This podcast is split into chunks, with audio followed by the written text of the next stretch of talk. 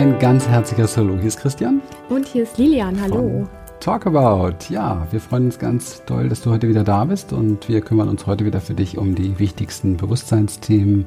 Liebe, Erfüllung, Beziehung, ja, all das, was dazugehört. Und wir haben heute ein paar ganz tolle ähm, Leserfragen oder Hörerfragen, was auch immer, Leser- und Hörerfragen unserer Community die so beim letzten QA, bei der letzten QA-Session einfach nicht mehr bearbeitet werden konnten. Und wir haben uns gedacht, das teilen wir heute mit dir und da gehen wir gerne drauf ein. Und wir freuen uns darauf. Genau. Okay. Starten wir gleich mit der Starten ersten. wir gleich mal, würde ich sagen. Also, die erste Frage, die hier noch offen ist, ist, ähm, ich tue mich derzeit schwer, meine Wertigkeit zu sehen, so ganz ohne Rollen. Ich bin sozusagen niemand mehr ohne die Rolle der Ehefrau, der Mutter, der Kundenberaterin und mein Verstand fragt mich andauernd abends, was ich denn eigentlich so mache. Ich leiste ja sozusagen nichts für Entlohnung und die emotionale Arbeit will er einfach nicht sehen. Ich fühle mich oft nutzlos und nicht gebraucht. Das ist interessant. Also ich finde das sehr interessant, weil in dem Moment, wo im Außen die Rollen wegfallen, wo man so dran gewöhnt ist, da wird plötzlich deutlich, die, die innere Wertlosigkeit, wenn die Abhängigkeit von den Rollen quasi entschwindet sozusagen. Und da wird sehr deutlich, wie, wie viele von uns oder wie vielleicht sogar alle unbewusst immer wieder in Rollen hineinschlüpfen und sie leben und sich damit so identifiziert haben, dass sie glauben, das zu sind und daran ihre Wertigkeit festmachen.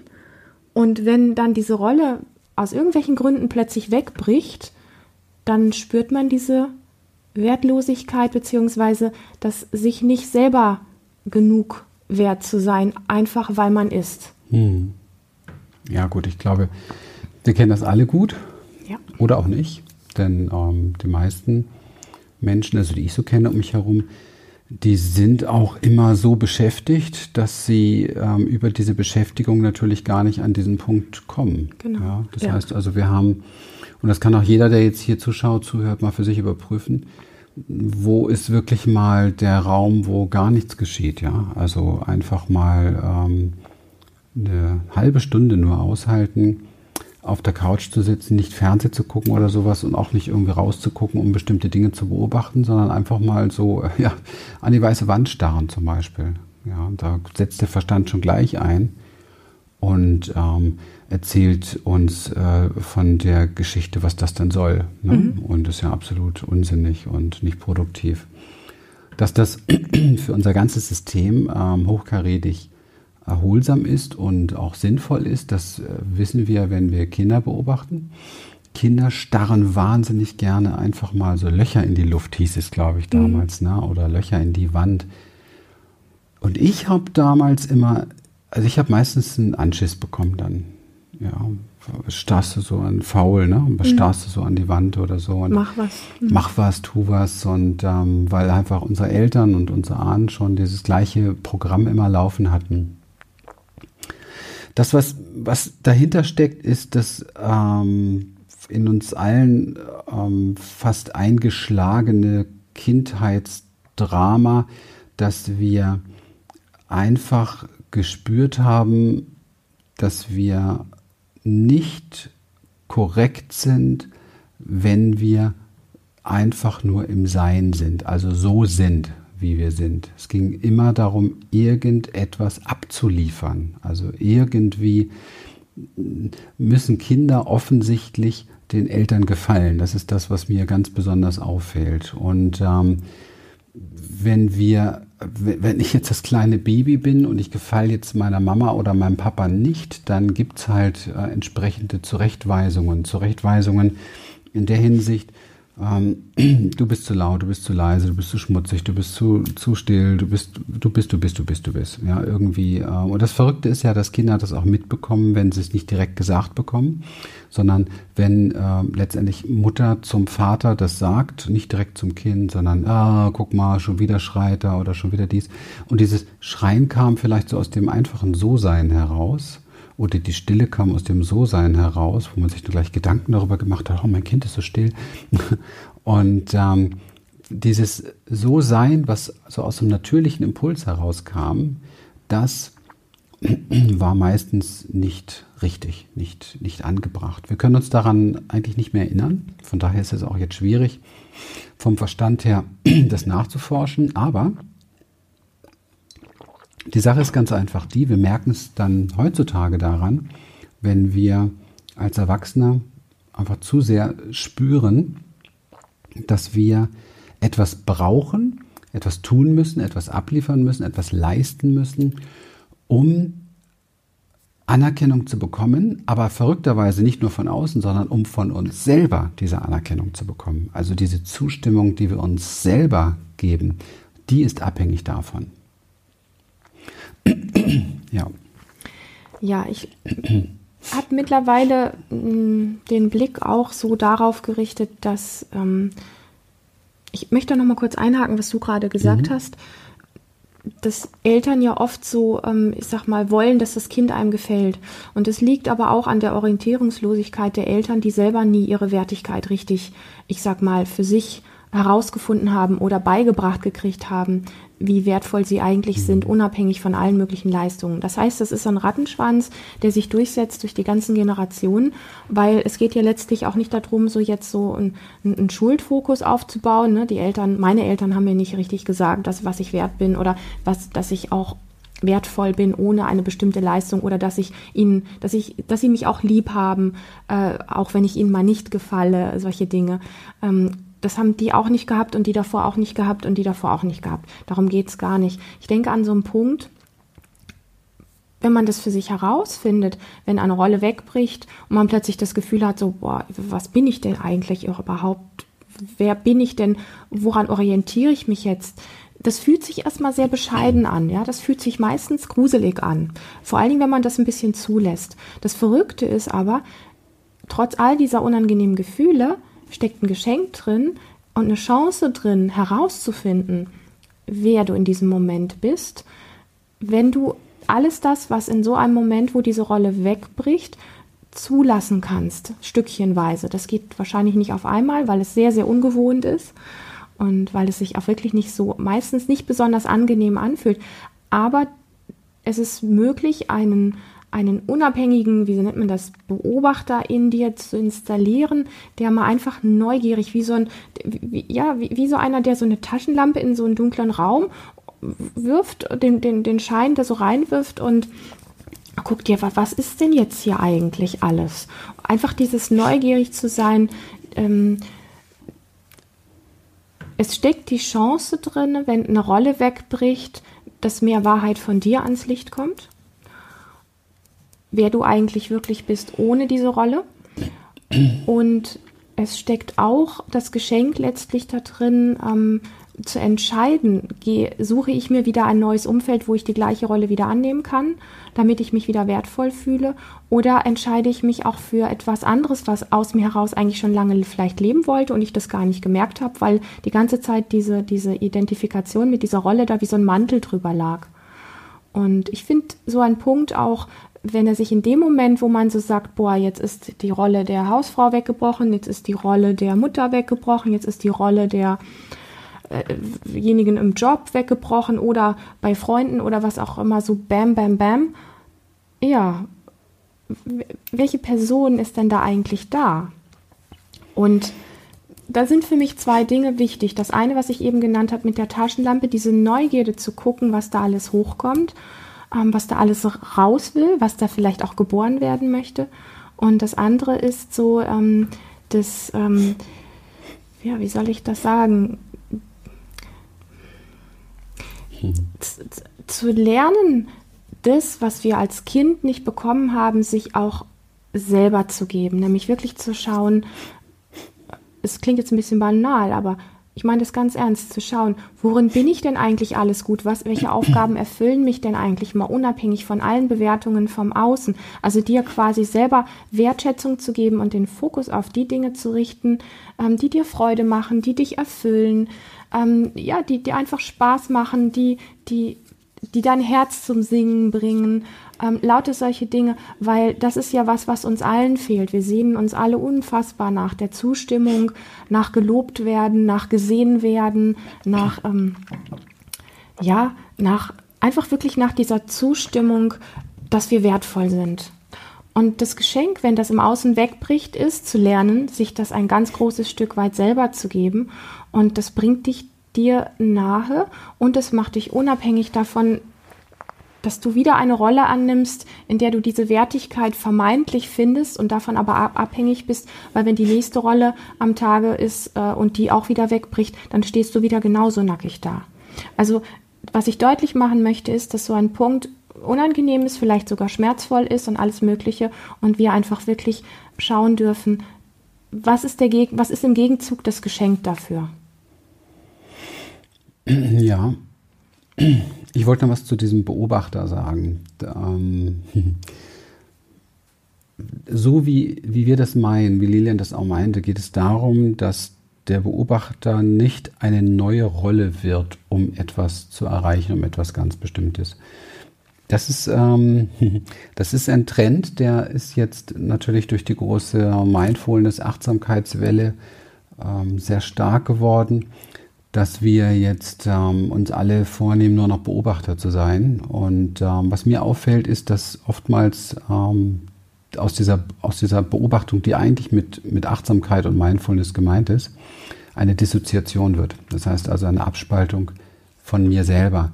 Ich tue so, als wenn ich damit nichts zu tun habe. Ich tue so, als wenn ich das nicht bin. Ich kann das ja beobachten, ja. Ich bin nicht mein Körper, ich kann ihn ja beobachten oder ich bin nicht meine Gefühle, ich kann sie ja beobachten. Das stimmt nicht. Ich bin sehr wohl mein Körper und ich bin sehr wohl meine Gefühle und ich kann sie auch alle sehr wohl beobachten. Das ist alles eins und das macht einen ganz großen Unterschied, ob ich da so einen künstlichen Raum, eine künstliche Distanz äh, zwischenpacke und der Hintergrund, warum wir das tun, äh, ist der, weil es ein neuer Trick ist, unserer inneren beschützenden Aspekte sozusagen ein neuer Trick ist, nicht ins Fühlen zu kommen. Und dafür möchte ich nur einfach mal warnen oder das einfach nochmal erwähnen, dass es wichtig ist, dass du darauf achtest, wenn du dich mit Mindfulness, Achtsamkeit, mit Beobachten auseinandersetzt, dass du wenn du von Gewahrsamkeit sprichst oder in diese Gewahrsamkeit gehst, dass du gesamtgewahrsam wirst, dass du das alles bist, was da stattfindet. Ja, dann bleibst du deinem Körper, dann bleibst du in deinem Körper und bleibst auch in deinem Fühlen. Ansonsten wird es keine Transformation geben können. Der nächste Punkt, der mir aufgefallen ist, ist einfach, ähm, dass wir hier die ganze Zeit natürlich immer darüber sprechen, was, wie wir konditioniert sind. Das heißt also, wie gehen wir jetzt damit um?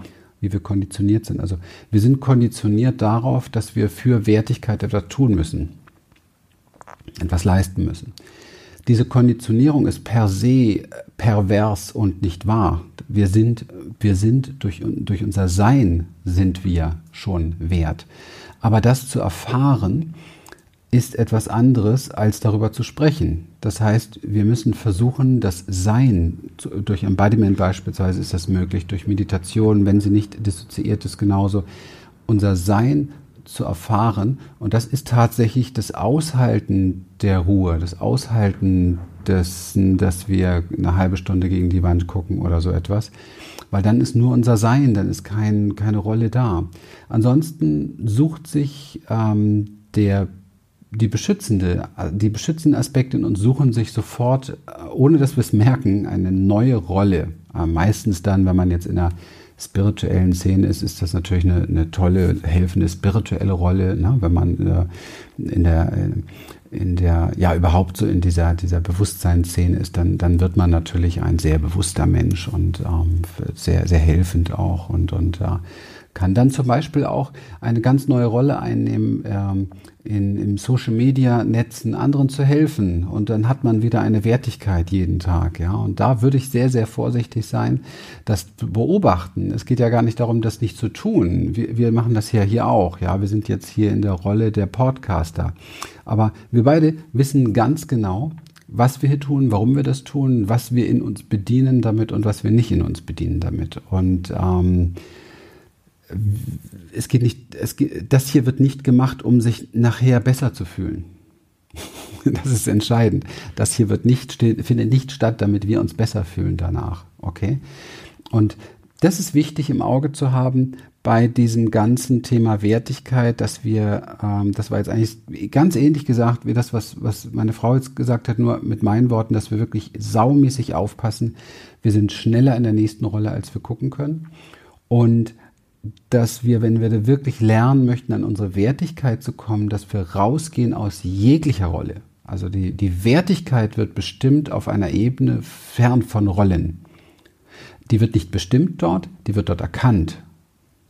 Solange wir uns aber auf der Ebene der Rollen, egal wie die aussehen, befinden, wird das Thema Wertigkeit immer ein, ein großes Thema sein, weil es dann auch immer noch einen gibt, der mehr wert ist. Zum Beispiel, der ist noch besser, der leistet, der macht bessere Podcasts oder macht bessere Videos oder bessere Facebook-Kommentare oder äh, besseren Job oder was weiß ich. Also da haben wir immer, immer eine Schwierigkeit auf jeden Fall. Hm.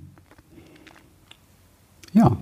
Ich denke, dass es ähm, ziemlich klar auf den Punkt gebracht ist dieses wertvolle Geschenk der, der Rollen, wie sage ich, Rollenlosigkeit, mhm. ja, dieses oder des Bewusstwerdens, in welchen Rollen du in dem Moment gesteckt hast. Und es wird uns tatsächlich oft in Schwierigkeiten bewusst. Ja, es wird uns bewusst, entweder wenn wir die Rolle entrissen bekommen, wenn wir eine Ehefrau oder ein Ehemann sind und der Partner ist plötzlich weg, ja, kein, ich bin kein, keine Ehefrau mehr, sondern die Verlassene. Ja, da, und da mhm. kann man an dem, an dem Beispiel, so wie ich es gesagt habe, kann man schon merken, wie schnell man in der nächsten Rolle, so wie Christian es gerade gesagt hat, auch drin ist, von der Ehefrau in die Verlassene oder die Einsame oder was auch immer, die Suchende und so weiter, äh, wie schnell wir auch in der nächsten Rolle drin sind. Und ähm, es ist einfach ein Geschenk, wenn wir bewusst an diesen Punkt herangehen. Ja. ja. Und äh, vielleicht, deswegen habe ich jetzt nochmal drauf geschaut, hier geht es ja noch so um diese abendliche, äh, das Abendritual des Verstandes. Äh, was hast du heute eigentlich geleistet? Okay, also bist du auch nichts wert. Ähm, klar, ähm, das ist so, weil er so konditioniert ist. Es hat gar keinen anderen Grund. Hätte man ihn anders konditioniert, den Verstand, würde er was anderes sagen. Also da geht es darum, einfach auf diesen Aspekt in uns ähm, nicht, ähm, nicht zu hören dem Verstand schon mitzuteilen, ich sehe dich, ist klar, verstehe, was du sagst, aber äh, ich muss dem nicht folgen. Also darauf nicht zu hören, sich, sich damit nicht zu identifizieren mit dieser Stimme. Darum geht es. Ja, sich damit nicht zu identifizieren. Der beste Weg, Identifikation abzulegen, ist ähm, dem, dem Verstand zuzustimmen und zu sagen, ja, ich verstehe dich. Ist okay, du hast es jahrelang so gelernt, du kannst gar nichts anderes sagen. Ja. Der nächste Punkt, der hier noch in diesem, in diesem, ähm, der Frage verborgen ist, ist so diese, ähm, ich fühle mich oft nutzlos und nicht gebraucht. Das ist auch das, was als letzter Satz so fett unten drunter steht. Und das ist eigentlich das, worum es geht. Ich bin ein ganz großer Freund davon, als jahrelanger systemischer Therapeut, der ständig in der Vergangenheit rumgesaust ist, bin ich ein ganz, ganz großer Freund mit meiner ganzen Kraft und Energie ein Fan davon geworden, ausschließlich im Jetzt zu bleiben. Jetzt und hier in unserem Körper wird alles gewahr, was gerade Thema ist bei uns. Und das ist, äh, das ist offensichtlich das Thema. Da ist ein Aspekt, der fühlt sich nutzlos und nicht gebraucht.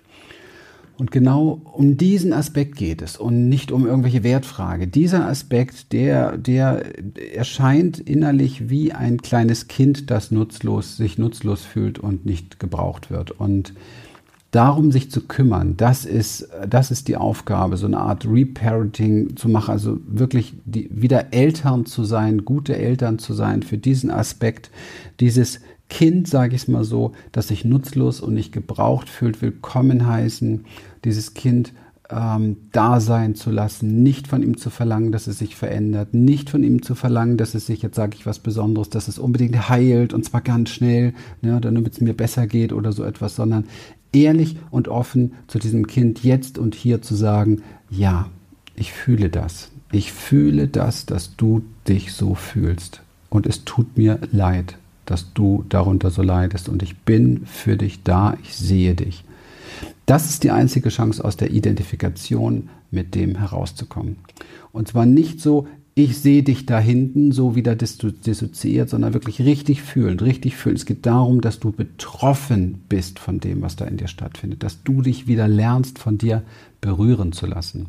Und nur weil wir umgeben sind von vielen Menschen, die einfach verlernt haben, ihre Verletzlichkeit wahrzunehmen oder sich zu spüren, heißt das nicht, dass das der richtige Weg ist. Deswegen plädieren wir dafür, dass du wieder lernst, verletzlich zu werden, dass du dich treffen lässt von dem, was da in dir stattfindet und das zutiefst mitmachst und fühlst. Das ist der Weg zur Lösung, also zur Erlösung. Lösung hat ja immer so einen Geschmack von, ich wüsste schon, was dann kommt, dann kommt das große Heil. Nein, Erlösung ist, dass es einfach mit dem gut ist. Darum geht's. In diesem Sinne. In diesem Sinne. Wenn es dir gefallen hat, würden wir uns mächtig freuen über eine super Bewertung bei iTunes. Ähm, manchmal hätte ich Lust, alle abzuschalten, die noch nicht bewertet haben, weil es echt fatal ist. Ich sage das jetzt mal so offen raus, wie einige Youngstars, nur weil sie eben halt eine junge Szene haben beispielsweise, ähm, die jeden Tag Bewertungen machen, die mit dem iPhone rumtickern, bam, bam, bam, bam, die einfach unterwegs sind in dieser heutigen modernen ähm, virtuellen Welt, dass diese Youngstars dann, ähm, was weiß ich, 400, äh, 500 Bewertungen stehen haben und da läuft letztendlich vom Content, von dem, was sie geben, auch nicht mehr. Ja? Aber sie haben halt eine Community, die wie wahnsinnig wirklich das auch macht und ähm, dahinter ist. Und dadurch werden diese Shows von diesen Menschen gerankt bis zum geht nicht mehr und sind irgendwo auf Platz 1 bis 10 oder wie auch immer unterwegs. Und mir geht es nicht darum, auf welchem Platz wir sind. Mir geht es darum, dass das viele Menschen erreicht, was wir hier sagen. Nicht, weil wir ein fettes Ego haben, sondern weil wir sehr genau wissen, wovon wir reden und weil das sehr, sehr nützlich ist fürs Leben. Wenn du das auch so siehst, gib diese Show weiter. Und ähm, Schreib uns eine Bewertung, wo auch immer und am besten da, wo es gerankt wird, damit das andere sehen. Das ist der einzige Grund, damit es sich verbreitet. Das wäre so ein Herzenswunsch von mir. Von mir auch. ja, und ansonsten laden wir dich ein in unsere Community, in unsere Academy, in unsere Community. Sei dabei. Super tolle geschlossene Facebook-Gruppe. Da passiert ganz, ganz viel an Austausch, so wie wir es jetzt hier machen. Es werden Themen besprochen. Da kommen auch diese Fragen her. Unheimlich viel Tiefgang, tolle Menschen da drin, toller Austausch. Sei einfach dabei. Und ähm, ja, wir freuen uns auf dich.